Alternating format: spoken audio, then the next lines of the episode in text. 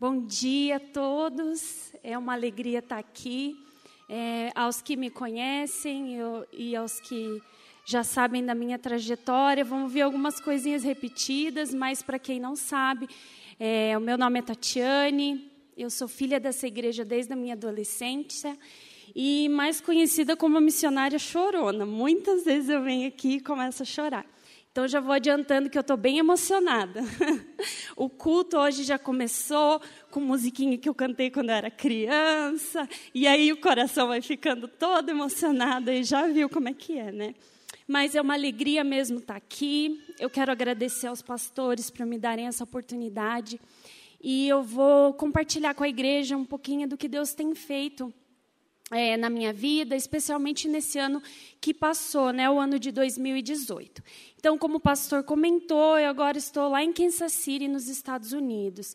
Eu mudei da Europa agora para os Estados Unidos e eu faço parte é, da Jocum ali, na cidade de Kansas City, trabalhando no departamento de treinamento, mais especificamente com a escola de treinamento e discipulado, e ensinando jovens é, como é, cumprir o ID de Jesus, né? como ser sal da terra e luz do mundo, não só nas nações, não só fazendo essa missão tradicional, mas onde quer que eles estejam, no trabalho, é, na faculdade, sendo ali é, agentes de transformação do reino de Deus. E eu também, o ano passado, eu tive a oportunidade de ir para Barbados, é uma ilha do Caribe, pequena, você atravessa em meia hora de um lado para o outro, e eu pude participar do avivamento do Senhor naquela nação. Foi algo tremendo. Eu tenho ali é, os números é, da campanha de Barbados e é, 45.947 pessoas ouviram é, da palavra de Deus, ouviram o Evangelho. E dessas, 22.378 é, foram alcançadas. Embaixo ali é o número de 149 células que foram formadas é, dessas pessoas que, que receberam Jesus. Foram é, 700. Ai, eu não tenho meu óculos aqui, então não vou conseguir ler, as letrinhas são pequenas. Mas todos esses números ali têm a ver com o número de pessoas que foram treinadas para fazer discipulado. É, é, 620 é, é, pessoas locais que foram treinadas para dar estudos bíblicos ensinar outras pessoas a estudar a Bíblia, como fazer um devocional, como fazer um estudo bíblico. É, e foram 1.713 pessoas locais que se envolveram com esse trabalho, né, cristãos locais, e 102 igrejas locais que foram é, que fizeram parte desse impacto. E, além de Barbados, eu também tive a oportunidade de liderar uma escola, uma ETED, em julho. Foi algo bem é, surpreendente para mim, porque eu me mudei para a base em janeiro e já logo em, em abril me pediram para eu liderar uma escola sem me conhecer direito. Eu vi mesmo o favor de Deus e a mão dele, o cuidado dele, né, nessa minha nova trajetória. E com a ITED nós fomos para o Camboja, a Tailândia e Mianmar. Eu separei algumas fotos para que a igreja pudesse ver. E eu vou usar das palavras do salmista que o pastor leu hoje. É, se eu fosse contar tudo que Deus fizesse, eu não chegaria até o fim do culto, né? Porque foram muitas histórias, é, um mover maravilhoso de Deus na Ásia. Para aqueles que não sabem, o continente asiático é o que menos foi alcançado no mundo. E ainda existe uma presença muito grande é, do islamismo, do budismo e do hinduísmo nessa região. E pouquíssimos evangélicos. Então, foi uma oportunidade que nós tivemos de ir levando a palavra de Deus. E, para nossa surpresa, Deus fez grandiosas coisas nessa viagem. É, eu fui muito impactada, porque eu já havia ido para a Ásia é, duas vezes e eu nunca tinha visto algo tão frutífero. Aliás, é, no geral, assim, nesses 12 anos que eu tenho de caminhada, é, de missões e os oito anos de Jocum, eu nunca vi é, tantos frutos em tão pouco tempo. E ali estão os números dessa nossa viagem para a Ásia. Foram 8.084 pessoas que ouviram o Evangelho, 1.670 pessoas que é, se converteram, 293 pessoas que receberam a cura física. Nós víamos isso muito assim acontecendo direto, a gente pedindo a Deus pela cura e, e, Deus derramando a cura mesmo, e 117 Bíblias que nós podemos distribuir, especialmente ali no país de Mianmar. Mianmar é uma nação que é pouco conhecida, né? Era é, anteriormente a chamada de Burma e agora é conhecida como Mianmar. E é, foi incrível ver o derramar do amor de Deus naquela região ali do Sudeste Asiático. E hoje eu é, venho trazer é, as boas novas né, daquilo que Deus tem feito através da minha vida, mas não só através de mim, mas também em mim. E eu escolhi uma, um, um, um versículo, na verdade, não um versículo, uma passagem bíblica para compartilhar com a igreja sobre algo que tem sido, é, primeiramente, ministrado ao meu coração e que Deus tem desafiado a minha vida é, para viver nesse sentido. E eu espero que hoje nós possamos sair daqui animados e também desafiados pelo Senhor. É, eu creio assim que a presença do Senhor está aqui mesmo, mesmo eu é, não comentando com ninguém aquilo que Deus colocou no meu coração, eu vejo como todas as coisas aqui já foram encaminhadas para isso, desde o início do culto, as canções que nós cantamos, tudo no direcionamento para aquela palavra que Deus separou para nós nessa manhã. E é um privilégio para mim, é uma honra mesmo, é, e uma responsabilidade muito grande de estar compartilhando a palavra de Deus, né? É, com a igreja nessa manhã. Então, eu vou orar mais uma vez, pedindo para que o Senhor esteja abrindo os nossos corações e também para que Ele esteja me usando nessa manhã. Então, Senhor, eu quero te pedir, em nome de Jesus, que o Senhor esteja tocando as nossas vidas nessa manhã, Pai. Eu declaro que eu sou totalmente dependente do Senhor, Deus. Que o Senhor esteja tomando cada palavra que sai da minha boca, para tua honra e para tua glória, Senhor. Venha teu reino e seja feita a tua vontade, Senhor, em nosso meio, assim como ela é feita no céu. É o que eu te peço em nome de Jesus. Amém. Eu quero compartilhar com irmãos algo que é, Deus tem feito borbulhar no meu coração, especialmente nesse ano de 2018. E eu vou começar então pedindo para que os irmãos abram as suas Bíblias em Mateus, no capítulo 25.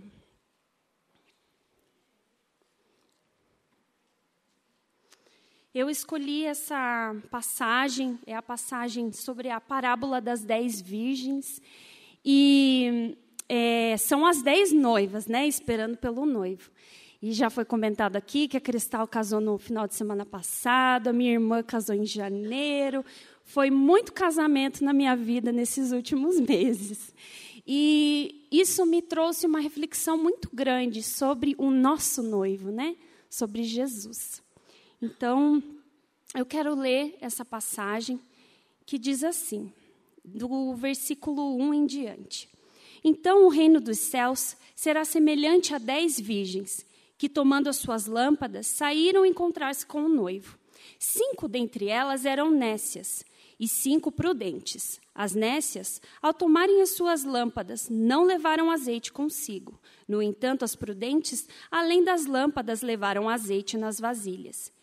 E tardando o noivo, foram todas tomadas de sono e adormeceram. Mas à meia-noite, ouviu-se um grito: Eis-se o noivo! Sai ao seu encontro. Então se levantaram todas aquelas virgens e prepararam as suas lâmpadas. E as nécias disseram às prudentes: Dai-nos o vosso azeite, porque as nossas lâmpadas estão se apagando. Mas as prudentes responderam: Não, para que não falte a nós a, e a vós outras, e diante aos que vendem e comprai-o. E saindo elas para comprar, chegou o noivo. E as que estavam apercebidas entraram com ele para as bodas, e fechou-se a porta. Mais tarde chegaram as virgens nécias, clamando: Senhor, Senhor, abre-nos a porta. Mas ele respondeu: Em verdade vos digo que não vos conheço. Vigiai, pois, porque não sabeis o dia nem a hora. É, como eu comentei, é, eu, eu é, sinto que Deus tem é, falado e mexido muito no meu coração em relação a esses números que eu passei para a igreja, em relação ao mover de Deus e a expansão do reino de Deus aqui na terra. É, é algo muito comum é, a gente ouvir sobre as dificuldades no campo missionário, a gente ouvir sobre as perseguições que têm aumentado nos últimos anos. E durante os anos que eu vivi na Alemanha, especialmente no final do período que eu estive ali, é, nós começamos a receber muitos refugiados na Alemanha, né, vindos da Síria, principalmente, de outros países que cristãos sofrem muita perseguição. E a gente vê na mídia é, sobre rumores de guerras, a gente vê sobre é, perseguição religiosa, e o nosso coração fica pensando que rumo o mundo está levando e o que, que tem acontecido. Né? Mas algo que eu percebi é que nos falta informação. E a mídia realmente não tem nenhum tipo de interesse de mostrar o outro lado, aquilo que Deus tem feito e como o reino dele tem expandido. Enquanto nós estávamos ali na Alemanha com medo de, uma, de um iminente ataque terrorista, é, o Estado Islâmico é, muitos muçulmanos que vinham se refugiar na Alemanha estavam sendo alcançados e transformados pelo poder do Evangelho. A gente via ali semanalmente é, pessoas que decidiam deixar o Islã e se batizavam e se tornavam discípulos de Jesus Cristo. Mas isso a gente ouve pouco falar. É, essa viagem que eu fiz em Barbados, é, é, difícil colocar em palavras aquilo que Deus fez em tão pouco tempo em uma nação. Sim, é, é, é, mais fácil se você está ali e você vê e você vê o mover de Deus, mas foi algo maravilhoso. É, como eu comentei, eu já estou algum tempo trabalhando com missões, até mesmo aqui no Brasil, antes de viajar para fora, e eu nunca tinha visto, por exemplo, numa apresentação em escola de evangelismo, uma escola inteira todos os alunos e professores é, receberem Jesus em um único apelo. Foi algo muito tocante, vendo crianças chorando, é, se abrindo, recebendo a cura né, de tantos males que, que a nossa sociedade sofre nos dias de hoje. E isso me anima muito, me empolga muito, porque diante de tantas coisas que têm acontecido, o nosso Deus tem se levantado e Ele tem movido. É, aqui em Mateus, é, no capítulo 24, antes dessa parábola das virgens, Jesus ele começa a falar sobre os sinais dos tempos. É, os discípulos eles perguntam, Senhor, quando que tudo isso vai acontecer? E então ele começa a explicar. E tem alguns versículos que me chamam a atenção no capítulo 24, e que eu tornei eles, na verdade, minha oração. É, no versículo 4, é, Jesus fala: Vede que ninguém vos engane. E a gente sabe que Jesus fala sobre falsos profetas, sobre é, ideias enganosas, até mesmo que é, não a respeito da vinda de Cristo, mas aquilo que é pregado no mundo, a distorção de valores, né? E isso eu tenho tornado minha oração, para que Deus não permita com que eu me engane, ele fala também no versículo 12 que o amor de muitos se esfriaria. E essa também tem sido uma das minhas orações, para que o meu amor não se esfrie. E no versículo 22, Jesus ele ensina sobre o sinal da figueira. E ele ensina os discípulos, assim como a figueira dá ramos, dá folhas, e é o sinal do verão, essas coisas vão acontecer como um sinal de que esse tempo está chegando. E eu tenho pedido a Deus assim como Jesus fala no final dessa parábola, pras, é, é, finalizando essa parábola, no versículo 13 do capítulo 25, vigiai, pois, porque não sabeis o dia nem a hora, para que eu esteja vigiando, para que o meu coração esteja atento, não aquilo que as notícias falam, não aquilo que os outros falam no Facebook, no WhatsApp, mas aquilo que Deus tem feito. E está envolvida com a expansão do reino dele e a obra dele no reino de Deus. Então, muitas vezes a gente fica desanimado com notícias ruins, mas hoje eu queria trazer boas notícias. Eu tenho uma estatística que eu quero colocar ali para vocês é um gráfico que mostra o crescimento das religiões. Em verde, a coluna mais alta é a nossa, é, o nosso cristianismo, né? Ali está escrito a Igreja Cristã Evangélica. No mundo, a religião que mais cresce é a nossa, é o nosso cristianismo. Apesar de ameaças de islamismo, o islamismo não cresce mais do que o cristianismo e é, comparado ao budismo, ao hinduísmo e outras religiões, o cristianismo cresce duas vezes mais do que essas outras religiões. Isso é algo que a gente ouve pouco. E é uma estatística que eu tirei de um site. Aliás, existem vários sites. Se vocês tiverem interesse, eu gostaria de ser uma expert nesse assunto. Eu comecei a me preparar e eu pensei, puxa, eu tenho muito para aprender. E eu gostaria de trazer muito mais informações, mas eu não tenho muitas. Mas esse site ele, ele chama é, Projeto Josué. E ele fala sobre é, estatísticas, sobre missões mundiais e o avanço do reino de Deus na Terra. É, eu também aprendi nesse último ano, na base de Kansas City, que é uma base que foca na, em missões estratégicas, em alcançar é, todas as nações e cumprir a grande comissão, treinar e engajar a igreja para cumprir a grande comissão, eu descobri que hoje no mundo existem somente 310 povos que são desengajados e não alcançados. Existe uma diferença entre o povo não alcançado e o povo desengajado. O povo não alcançado é aquele que já tem presença de igreja, missionários, mas que o povo ainda não é alcançado. E tem o povo desengajado, que é aquele que nunca ouviu falar do Evangelho. E hoje, é, e esses povos, eles é, são considerados é, povos, né, etnias, ele, é, porque eles vivem no local é, de origem, né, um, uma situação ali antiga e que tem a sua própria língua, mas são povos às vezes pequenos, não são? De 500 para cima eles já são considerados uma etnia.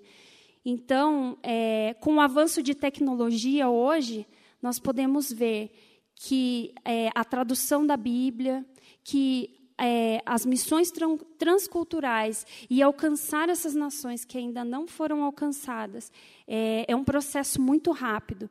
E a estimativa é de que em poucos anos a gente possa ver essa grande comissão sendo cumprida. Porque hoje a gente tem computador, a gente tem avião, vários recursos que antigamente não tinha. Né? Então, é, isso é algo realmente é, maravilhoso. É, Hoje, no mundo, é, nós temos a presença de. É, é, peraí, deixa eu virar a página aqui. 30 mil missionários que estão presentes entre os povos não alcançados. É algo inédito que nunca foi visto no mundo. E ali a gente tem um, uma tabelinha que mostra que é, a presença de cristãos no mundo em 1900 era 99% na América do Norte e nos Estados Unidos. Nos anos é, em 2010, 31% dos cristãos estava nessa região da Europa e dos Estados Unidos. E 69% é, no hemisfério sul, que são as, as nossas nações aqui da América do Sul, e também na África e na Ásia o Senhor tem movido, o Senhor tem trabalhado. Então, é, por que, que eu estou trazendo tudo isso? Por que, que eu estou falando de tudo isso? O que, que tem a ver com a igreja? O que, que tem a ver com a parábola das virgens, né? É, Deus ele tem levantado um chamado não só para os missionários que estão no campo, mas para a sua igreja como um todo. Porque o noivo, ele vem para a noiva. E nós precisamos estar preparados. Nós precisamos vigiar. E como Jesus ensinou é, naquele versículo que eu citei, do versículo 32 do, é, do capítulo 24 de Mateus, sobre os sinais. Nós precisamos estar atentos aos sinais de Deus e aquilo que Ele tem feito entre as nações. É, Deus nos chama para participar de um movimento que é global. E ele não é só em Barbados, não é só na Tailândia, como eu comentei, ou em Mianmar. É aqui no Brasil também. O coração de Deus, ele arde da mesma forma pela nossa igreja, pela primeira IPI de Curitiba, pelas pessoas que estão aqui em Curitiba. Eu sei que o Bran, ele compartilhou ano passado aqui com a igreja, contou um pouco do que Deus tem feito lá no Paraguai. E eu sei que isso impactou a nossa igreja. O Paraguai é o nosso vizinho aqui do lado. E o Senhor, o nosso Deus, é, ele nos vê e tem o mesmo desejo é, de fazer as mesmas coisas no nosso meio. Então, é, a nossa igreja esse ano tem é, como palavra né, frutificar. E, e, esse alvo de trazer os 115 frutos para é, comemorar esses 115 anos da nossa existência aqui em Curitiba. E Meditando nisso, eu cheguei à conclusão de que a questão não é se Deus quer ou não quer que isso aconteça. Deus quer que isso aconteça? É claro que Ele quer que isso aconteça. Foi para isso que Ele deu o filho dele, foi para isso que Ele é, entregou Jesus para que essas pessoas fossem alcançadas, para que essas pessoas fossem salvas. E a questão não é se Deus vai querer fazer isso ou não. A questão é se nós queremos nos envolver com aquilo que Ele tem feito no mundo. E é, eu queria é, compartilhar, eu falei sobre algo que Deus tem feito no meu coração e como Ele tem chamado a minha atenção, porque nesse ano de é, 2018 eu percebi que, como as, as virgens que estavam sem óleo e estavam distraídas. Em algumas áreas da minha vida, eu também estava distraída. Eu também não estava atenta a esses sinais. Eu também não estava atenta a esse mover de Deus. E é, eu percebi que Deus estava me desafiando mesmo a rever algumas coisas e a transformar algumas coisas e algumas atitudes para que eu pudesse estar como aquelas noivas que estão vigiando.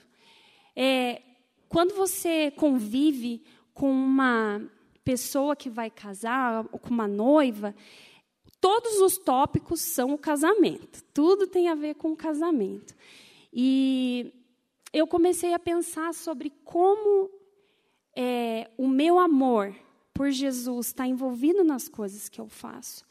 Se falar dele é o que eu mais faço no meu dia a dia, porque a noiva ela tem aquela expectativa da chegada do grande dia, né? E nós como igreja, nós temos a promessa do nosso noivo chegar. E assim como a noiva anseia pelo noivo, nós devemos ansiar pela volta do nosso redentor, do nosso noivo perfeito que é Jesus. E pensando nisso, eu percebi que se não há intimidade, não há expectativa, porque não se espera quem não se conhece. A noiva conhece o noivo, por isso ela anseia por ele. Eu sou solteira, eu quero casar, mas eu não anseio por um alguém que não existe. Da mesma forma, se nós não temos essa intimidade e esse anseio por Cristo, se conhecermos a Ele, não vamos ansiar, da maneira como devemos. E na minha vida eu percebi que muitas vezes eu ansiava muito mais pelas coisas desse mundo do que pelo meu noivo. Meu noivo é celestial, que é Jesus.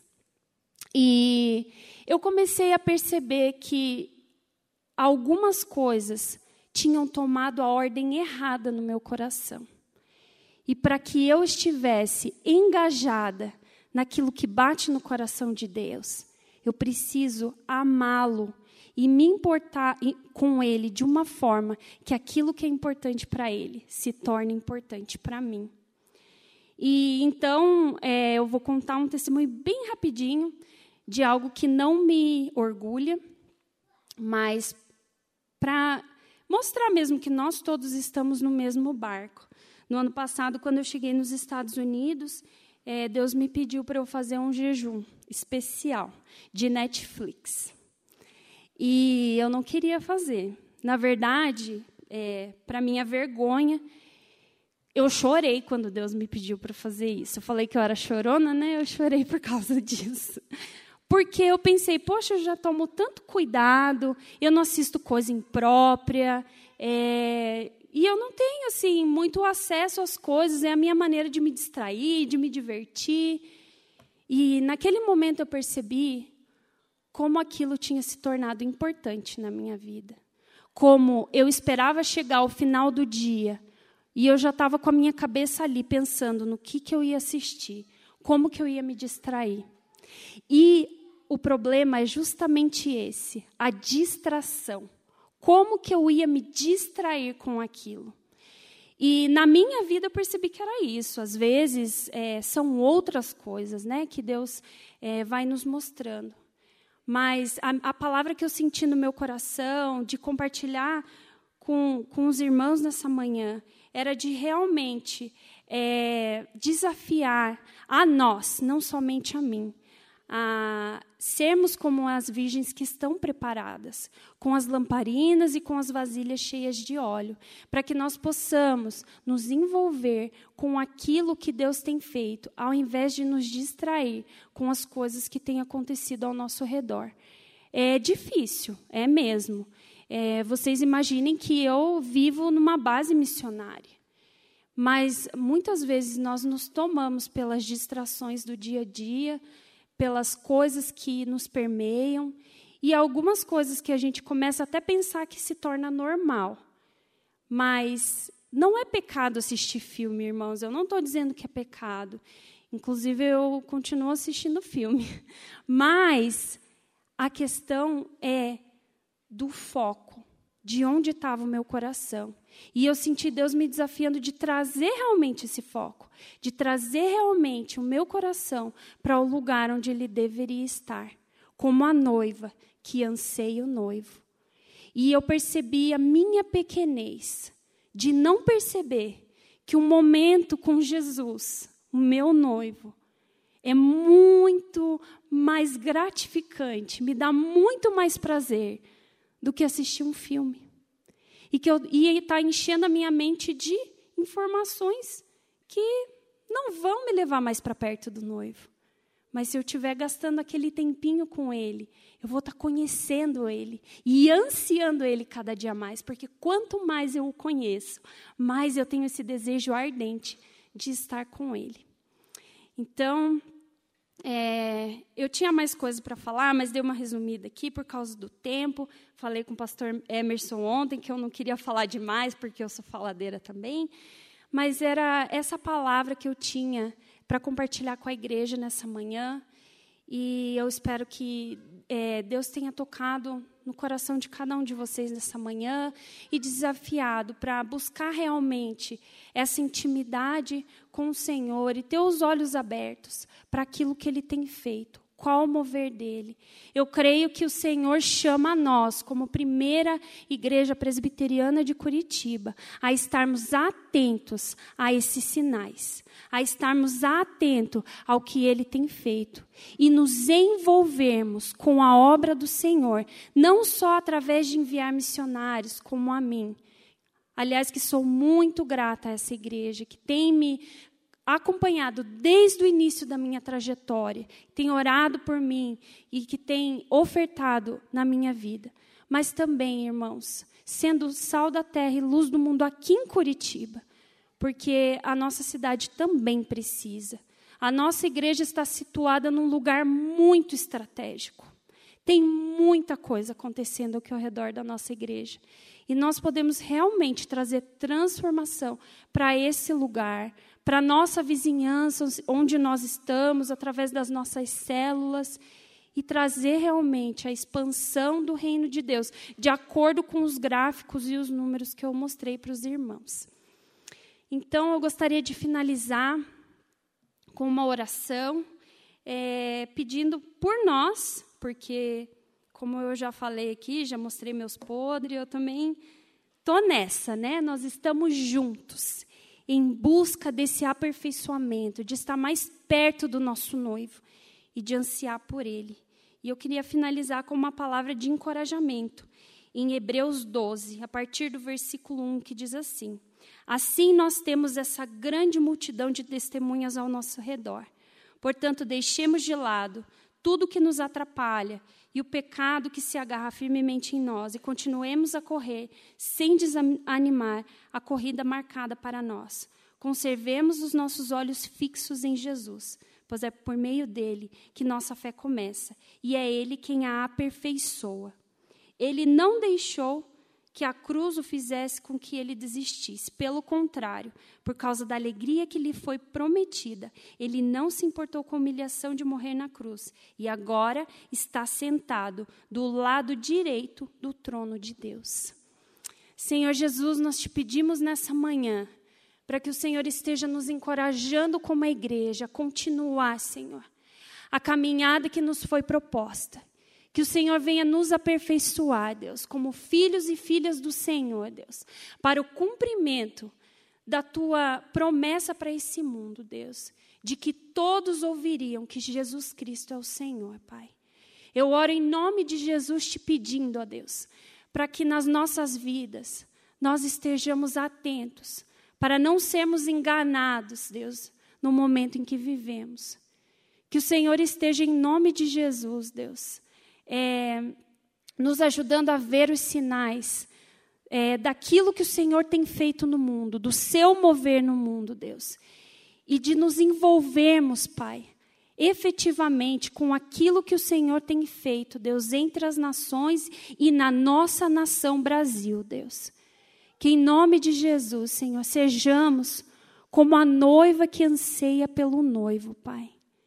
Que o nosso coração seja como aquela vasilha cheia de óleo, Pai, cheia de devoção, de ardor pelo Teu nome, Senhor, de é, gratidão pelo Senhor e também de anseio, Deus, pela Tua presença no nosso particular, no nosso dia a dia, Deus, e também no nosso meio como a igreja, Pai. Nos ensina, Senhor, é o que eu te peço em nome de Jesus. Nos dá, Senhor, da tua graça, para que possamos viver nos dias de hoje como a igreja, como a noiva que o Senhor é, anseia em ter, Pai. E que o Senhor esteja abençoando, Deus, a nossa igreja nesse ano, nesse propósito de 115 frutos, Pai. Eu oro para que o Senhor nos encha de fé e que o Senhor nos venha surpreender, Pai que possamos dizer, Senhor, assim como o salmista falou, no final desse ano, grandes coisas fez o Senhor e por isso somos alegres, Amém. Pai. Que possamos glorificar o Teu nome por aquilo que o Senhor fez através de nós. E eu oro, Pai, pedindo para que o Senhor nos levante, nos dê coragem, Deus, nos dê ousadia, nos dê sabedoria e as palavras que vêm do Teu Espírito, para que possamos ser filhos e filhas do Senhor que trazem relevância para esse mundo, Pai. Amém. É o que eu te peço em nome de Jesus. Amém.